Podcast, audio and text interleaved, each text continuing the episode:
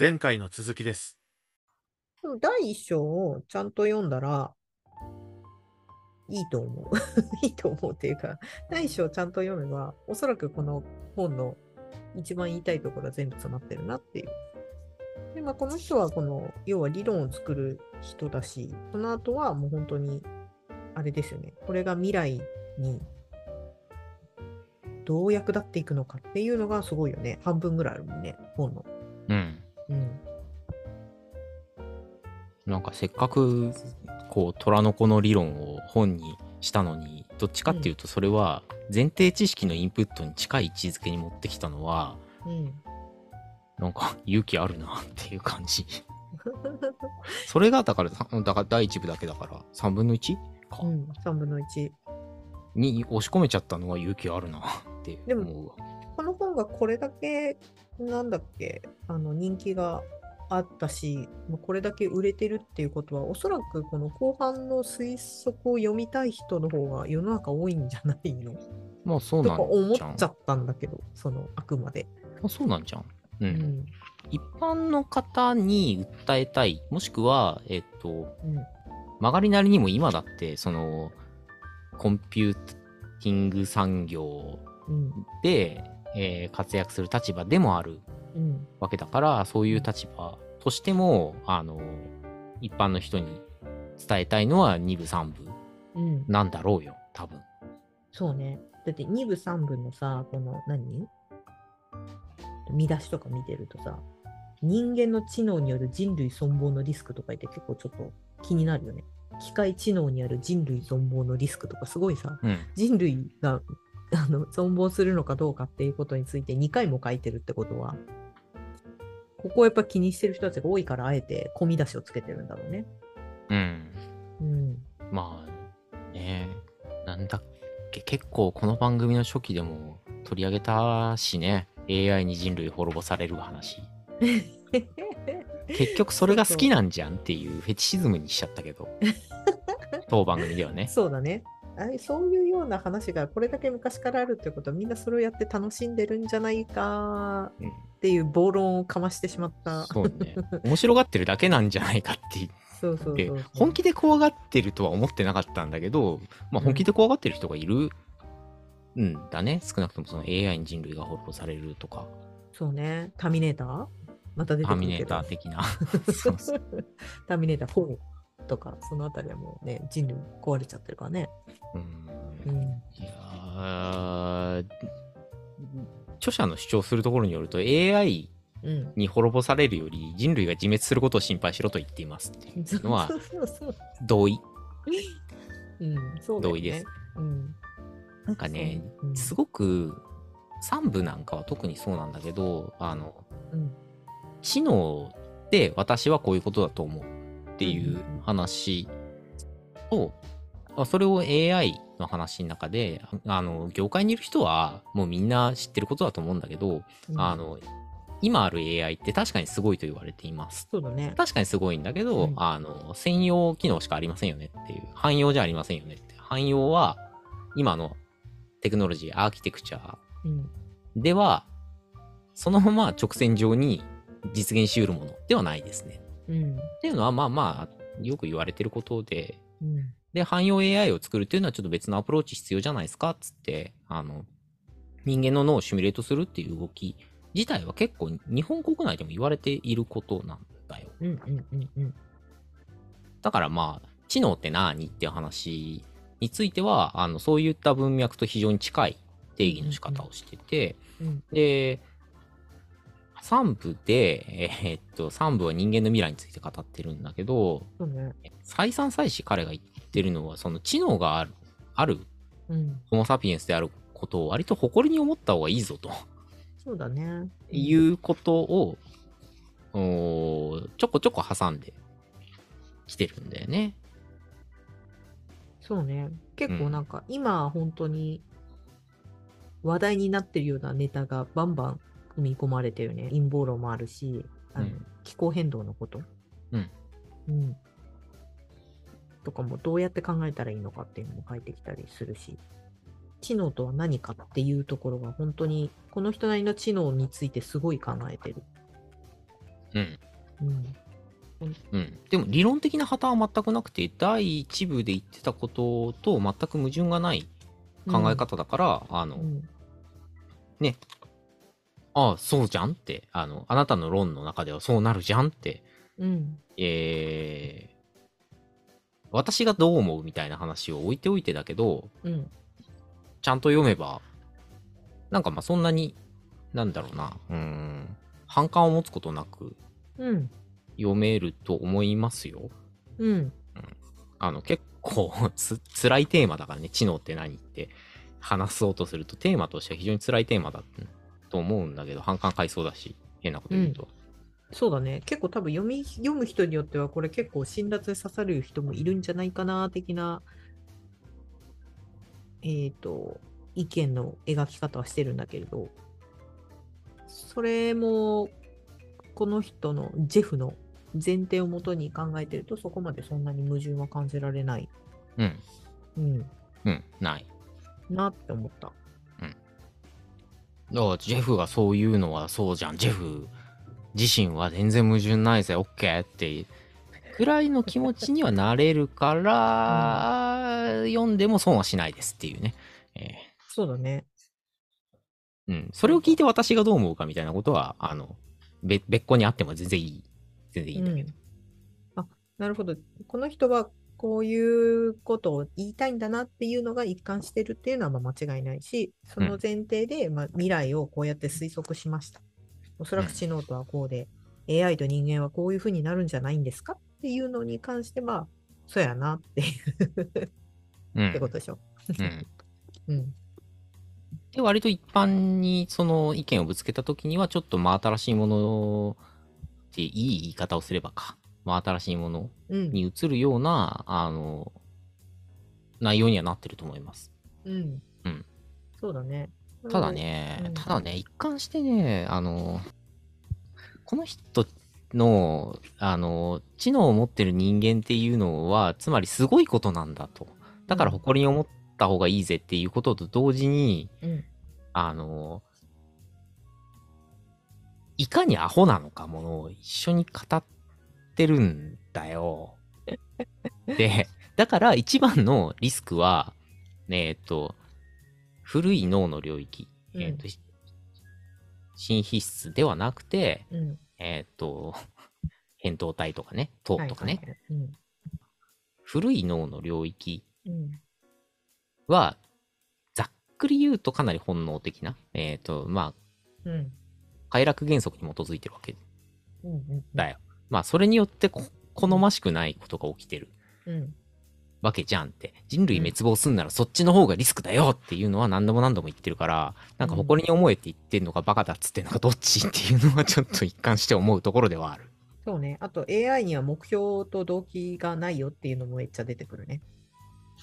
うん、まあそれはそうだろうっていうう。ん。そりゃそうでしょ。そう、だから、そんななんか、お前らがバカな判断をしなければ滅びるわけないじゃん。みたいな。ああ、えっと、すうん。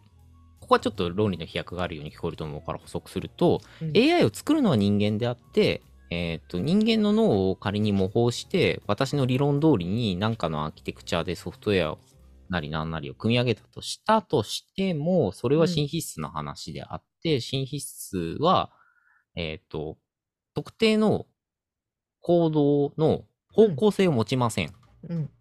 あくまでプロセッシングをしています。で、えっ、と、方向性を持たせてるのは脳の古い領域です。うん。攻撃性とかね。うん。えっ、と、富を得たいとか、褒められたいとか。うん。まあ、こういったものはすべて、ネガティブな側面もポジティブな側面もどっちもそうなんだけど、うん。えっ、と、すべて脳の古い領域。に、えー、と方向性を持たされていますと。これと接続してないと、えー新皮質が機能するわけないですよね。うん。というわけで、えー、とそれを模倣してまんま同じものを作ろうとしたら、そりゃ人間みたいなことにはなるんですけど、まあわざわざやりませんよねと。そういう人間にとって悪しきものとか社会的に好ましくないと思うものをうん。わざわざ実装するようなことをしないんだったら、えー AI は素晴らしいものに発展していくと思いますよと。言ってるんだよね。だからわざわざ実装する。しないですよね。で、ちょっと単純化しすぎな理屈だよな。あ、いや、今、今の部分は、あの、最後のセリフは俺の意見だけど、単純化しすぎだよなって思う。なって、これは思う。あの、というのが、方向性を持たない情報処理自体は、えーっと、今、皆さんがお使いのパソコンや、スマホ。と何が違うんですかってなっちゃうからだ、ね。自律的に動くことを求めるじゃん、どうしても。うん。AI の、その汎用的な AI を求めようとすると、うん自律的にあたかも、あの、人間、もしくはそれよりもっとすごい存在であってほしいって人間が思っちゃったら、それを駆動する力が必要になっちゃうんだよね。純粋な、うん、えーとロジックによる処理とか、えっ、と、うん。全体としてはこのような、えーと確率が高いですっていうのを出すだけうん。のことじゃ人間は飽き足らないから、うん。俺はジェフと100 180度意見が違って、多分、人間が求めるものを実現しようとしたら、欲求とか、えっ、と、まあ、強化学習ではよく報酬をうん。使われるんだけど、現現在のテクノロジーでもね、うん報酬、つまり何をすると嬉しくて何をすると嬉しくないのだという判定がベースに学習が進んでいくんだけど、うんえっ、と、良い悪いとか、なんか、えっ、と、方向性を持たせる理屈は実装していくと思うよ、俺は。悪気なく実装すると思うよ。ジェフが思っているほど、うーん、善良じゃないよって。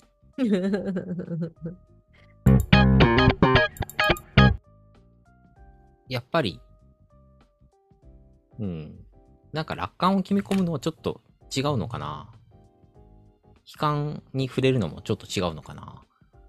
うんだから難しい領域なのかもしれないけどね。うん。またどっちにでも転べるよ要素がね、うん。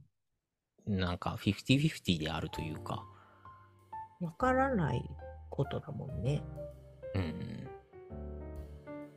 あんまり予測も立ちづらいかな。これに対しての反論の意見も実は探してみたんだけど、あんまり見当たらなかった、とりあえず。んどれに対するあこの本に関するレビューを結構実は私だいぶ読んだんだけど、うんうん。あのー多分そこまでまだ見当たらなかったかな。おうおうおうえ、レビュー、レビューっていうか、これに関する感想をね、結構片っ端から読んでみたな、私、いろんな人。どんなことが言われがちだった？なんか、あの、一個とか取り上げると引用になっちゃうからあんまり好ましくないと思うんだけど、うん。なんか全体感としては？どんなことが、全体感としては、あのーん？最後の、私たちは、えっ、と、知識を残していった方がいい。あそうだね。うん。なんか、全然今までのトークで触れてなかったけど、そう 彼は最後そういう風に主張しています。こっちはね。そうそう。うん。あ、そうそう、ごめん。私たちは、新皮質の部分を、まあ、要は、うーんと、まあ、今のジェフの理論で言うと、できればこうポジティブの方に向けるためには、あのもっと知識を増やすことって、これからの自分自身にも大事なことだよねっていうふうに言ってる人たちも多かったか、が多かったかなっていう印象。ごめん、これは。あ全体感としてざ、まあ、全体感としてっていうか、ざっと眺めて、まあこれが多かったかなというふうに認識してるのは、人類が滅びようとも知識うん。や知恵を残していく、あるいは他の生命体に伝えることが大事だと思うよっていうのが、まあジェフの言ってることなんだけど、それに賛成っていう声が結構多かったっていうこと？多かお多かったし、うん見受けな、なるほど、みたいな。まあ、確かにあの自分たちがしいいつか滅ぶかもしれないんだから、せめて知識は残してた方がいいよね、みたいな。そういう。うんうん。どう思う？イタミン、それ。なんかちょっとあまりにも突飛すぎて、なんか、あ、あ、あ、へえ、みたいな感じだった。私、この言う言って最後の方、あ、結論そこなんだ、みたいな。私たちは知識を残していかなくちゃいけないみたいな。あそうなのね、みたいな。最初のニューロンの話とかがだいぶ飛んだとこにいるなっていうのが正直な印象。うんうん。まあなんか残すなら残すでも別にいいし、み残さないなら残さないでもまあ残すつもりは元からあったわけじゃないからまあどっちでもいいかみたいな 感じか？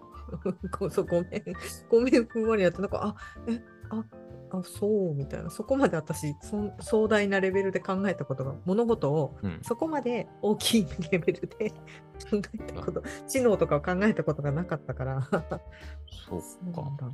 この本のさ、3章さ、その、うん。陰謀論的なあ地球平面説とかもそうなんだけど、誤った信念っていう切り取り方でそういう話してたりさ、うんうんうん。あの、知識を残すのが大事って言ってるのは、残すって誰向けにって話なんだけど、うん。人類が滅びた後に地球で進化した次の生知的な生き物、うんうんか宇宙人だって、宇宙じ宇宙人って言ってないけど、うん。えっと、地球以外にいる知的なやつってうん。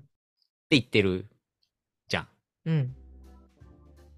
もしかしてこいつオカルト好きなのかなっていうのはちらっとね、思 そうね。そういうところでは握手できそうな感想はちょっと俺思ったんでね、こういう話を展開してくるってことは。そう、陰謀論とかはすごい、あ、陰謀論がなぜ信じちゃうのかみたいな話もちょっとあったりとかしたじゃない？途中に。まあうんよん皆さんも読んでいただければ分かると思うんですけど、そういう引用の仕方をすると、なんかなぜそこを引用していったのかなっていう疑問は思って、着地が、なんか我々のその、地球が滅んだ後も知能を残そうみたいな、これすごい暴論で今言っちゃってるけど、っていうのは、あ 着地としてはちょっとハテナではあったのは事実。だから、その、レビューを読んでると、やっぱ前半が非常に面白かったっていうのがやっぱ圧倒的に多くて。あ、そうなんだ。うん やっぱ前半がすごくいいし、なんか素人でも理解ができるよっていうのが多かった。で、結構なんか長い、こう、なんか、まとめでブログとか書いてる人とかもいて、これに関して。うん。そういう人たちが、その、えっ、と、は、その後半の方にかけてのその知性に関しては確かに、あの、もっと勉強して、一緒に考えていかなくちゃいけないね、みたいな感じでまとまってるのが、お、いい話風のやつ。こういう話風になってるなっていうのが印象かな。うん。あははまあ、でもやっぱみんな基本的に言及してるのは最初の方。なるほどね。うん。後半はだから、うん、ちょっと、ななんか、没入できない人が多かったのかな、そうすると。そうなのかもしれないね。期待値がな、うん。なんか結構固めの、うんと、神経科学の本かな、みたいな期待値で読み始めると、うん、そそういうことになるのかな。そうね。まあ、最初の方は結構その平気な文章で、ね、まあ一応神経科学の話も書いてはいるから。私もだから、だからすごい前半が、あ、なるほど、へえ、こういうことを考えてる人たちがいるんだみたいな感じうん。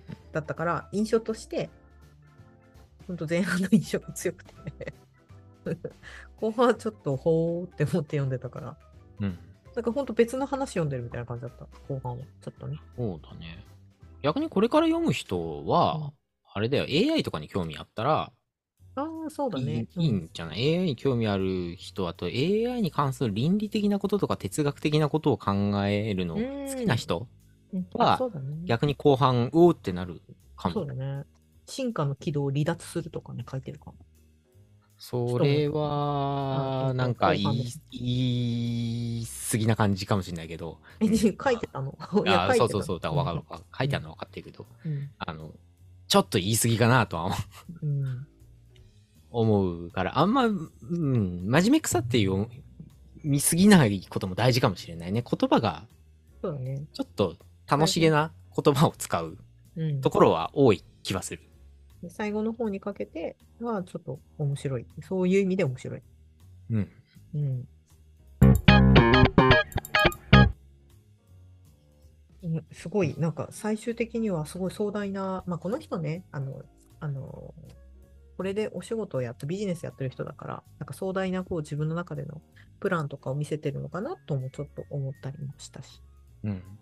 うん、ね、じまあ実際ね、壮大なプランを実現させた実績もある人うん、なんだっけ、モモバイルコンピューターの父なんだっけ、この人。なんだっけ？なんていう言い方だっけ？なんかその手のひら、手のひら型の、あの、ね。コンピューター、うん、スマホの先駆けみたいなものの形を、原型を作ったみたいな人だから、で実際そうも言われて、そういう評価になってる人で、うん。で、まあ、世の中で実際そうなるぜって言ったけど、インテルの、当時所属してたインテルの人たちから、チーンっていう反応だったから、んだよってなったことがね、中に書いてあるんだけど。自分で会社作ってでも実際世の中そうなったから、まあ、ね、あの、実績あるしってことで一定のそのね、あの自分のプランをこう会長っていうことで、ああ、そうだね。うん今、回こう書籍として残したんで、あのね、実現しただろうらってうん、するかもね。そうだね。まあ、ビル・ゲイツの最後のコメントを見ると、真の AI を作るのに何が必要かを学びたければ、魅力的な理論を提供してくれるこの本がいいよっていう。うん。脳科学やコンピューター、科学の専門知識がない人にも最適だということで、でも本当にそうだと思う。私は本当にないから、ままあ、多少は知ってはいるけれど、そういう人が読んでも分かるよ。うん。い 言いたいことが分かるよっていう本なので、うん今の脳科学で何が行われていて、それが今後 AI としてどういうふうに発展するのかっていうのが非常に分かりやすい。最後はちょっと面白い。宇宙行っちゃった感じなんだけど。うん多分宇宙人いると思ってるよな、この人。思ってる。この人は思ってるよ。ね。うん。宇宙人いる前提で途中から話進んでるから。あ宇宙人いるっていう前提をさ、あの、すごい強硬に主張するとかっていうことじゃないにせよさ、そのライト目にだよ、軽めに宇宙人がいる前提を置く立場の人ってちょっとロマンチストな感じがするじゃん。この理論は宇宙人がいないと行えませんよねっていうのがちょっと端々に見えてきたりとかするのが、そうだね。ややったとて意味がないですよねっていう。そうそうそう。もし完全に宇宙人が絶対に存在しないんだったら多分この話は生まれてこない。うん。まあ意味を見出せなくなるよねっていうことだね。うん。だまあちょっとロマンチストな方が、その、うん。楽しめるかな。ね、なんか、おーっていう、うん。後にして思えば、おーっていう社会的な、特にテクノロジーのあのうん変化を生むのには、ややロマンチスト要素が入って、そっちに振り切ってないような人が牽引するのがいいのかもしんないねって。そうだね。まあでも、そんな中あんまり緩めに考えすぎることより、こういう人の方が、こういうような意見がある方が、まあ広がりはやす広がりしややすいのかなうん。と思ったり。まあ、宇宙人イコール非科学みたいな風にいきなり閉じちゃうよりは柔軟な考え方ができるっていう、ちょっと極端なとこと比べてるから、まあ、卑怯な比べ方だけど、まあね、全員あのグレイみたいなさ、人たちがいるっていうふうに言 っていうわけじゃないからね。うん。知的生命体はいてもおかしくないと思うから、おかし私くないしね、うん。人間の知覚構造で認識できるものである可能性は、ね、うん。必ずそうとは言えないじゃない、ね。とかね。うんその話すると長いから、それ今度。あの、別次元の存在かもしんないか宇ら、ね。宙人はまた今度宇宙人と幽霊って言われてるものって本当は同じなんじゃないかみたいな説もね、だから、ね、話ずれてる。インターステラーみみたいな世界をね。話ずれてる、話ずれてる。いや、でもここれな、難しいな。前にちょっと宣言しちゃったから、オカルトの話と科学の話混ぜないっていう宣言しちゃったから、なんか自分で、なんか、喋りづらくしてる。すっげえオカルトの話できるポイントいっぱいあるよっていうのは、ちょっとあの、そうそうそう。斜めからの読み方で、この本のおすすめポイントです。そうだね。でも、この人はオカルトがあるって書いてないからすごいよね。そうね。うん。可能性の否定をしないことになんか、とどめてるっていう。そう。でも、さらりと、あれ？この人もしかして、オカルト好き？っていう空気は流れてるっていうのが、うん。何この結論？ね、オカルト好きだったり、なんかさ、案に、案にだよ。これは書いてないからね。あの、一応、著者の名誉のために書いてないよ。読み解き方の話ね。後半になってくると、なんか、誤った信念が、どのようにルフされ保存され、えっ、と、ミームとしてうんうん。あ、ミームの話。保存されたりし、場合によって進化したりうんっていうのをうん。なぞらえるのに、架空の歴史書の話をして、誤った歴史書があったとしますという話を何度も取り上げてんだけど、うん。なんかこれ、なんか何種類かの宗教の経典のことを言ってるんじゃないかなっていう感じがして、ちょっとオカルティックなことを否定はしないけど、この人宗教めっちゃ否定派かもっていうのはちょっと、うんま、うん読み解き方が間違ってたらごめんだけど、なんかね、うんそういう空気感は感じたんだよね。そうね。多分特定の宗教1個を取り上げてっていうことじゃなくて何個かミックスしたのだろうと思われるが、うーんそうまあ匂いこの人宗教嫌いそうってそうね。陰謀論も嫌いそう。そうだねうん。うんあの誤った信念のところでこき下ろす対象はその2つだしね、楽しかった。なんか来世があるみたいなこと考え方を持つのはちょっと誤ってるし毒だよっていう。ことも取り上げてたりして、あそっちもダメなパターンある。あじゃあなんか宗教全方位的にダメなやあんオッケー？みたいななんかそういうね嫌いそうだな、まあ、全部を説明、自分で説明したいっていうタイプの人もいるから。